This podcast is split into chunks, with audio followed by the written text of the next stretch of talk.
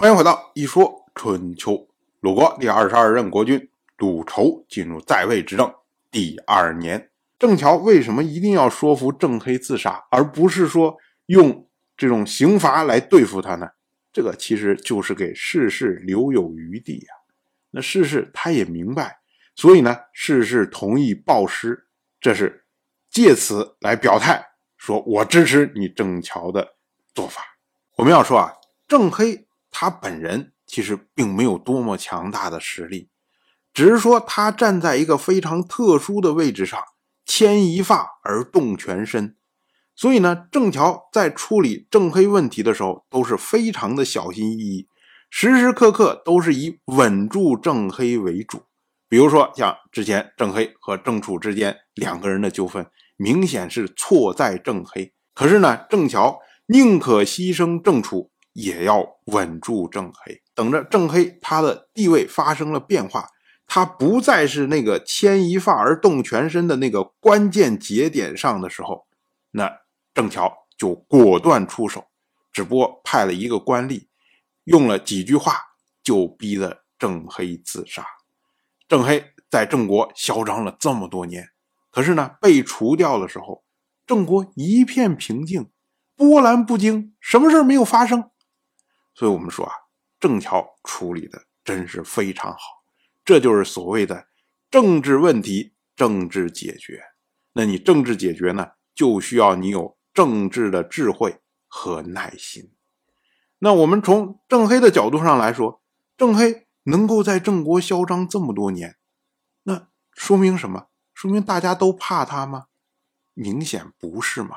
他只不过是一个小人物，站在了特殊的位置上。所以，我们每一个人，当我们骄纵的时候，我们就要想想郑黑，要反躬自省啊。我们有资格骄纵吗？到了本年的冬天，晋国国君晋彪的侍妾少姜去世。少姜她是夏天的时候嫁到晋国来，没想到呢，到冬天的时候就香消玉殒了。那送少姜前来的齐国大夫陈无宇还仍然被扣在晋国，所以呢，晋国大夫杨舍西他就为陈无宇对晋彪说：“陈无宇又有什么罪啊？”国君派公族大夫去亲迎，齐国派上大夫来送亲，这还能说是不恭敬吗？国君，您的要求已经过分了。我们不恭敬，却扣押人家的使者，您的用刑已经偏离正道，这还怎么做诸侯的盟主？况且呢，少将生前也这么着说过。这就是杨蛇溪借少将去世来向。晋彪进谏，那晋彪呢就同意了杨蛇溪的说法，所以到了本年的十月，陈无宇被释放回国。那少将去世呢，就引发了这些诸侯们都派人前来吊唁。比如说鲁国这边呢，就由鲁仇亲自前往晋国吊唁。结果走到黄河边那晋国的国君晋彪就派出晋国大夫士盖来婉拒鲁仇。世盖就说：“啊，少将不是正室，请您不要屈尊前来。我们要说啊，依照当时的习惯，他国的国君夫人去世，诸侯也不会前往吊唁，何况是侍妾呀？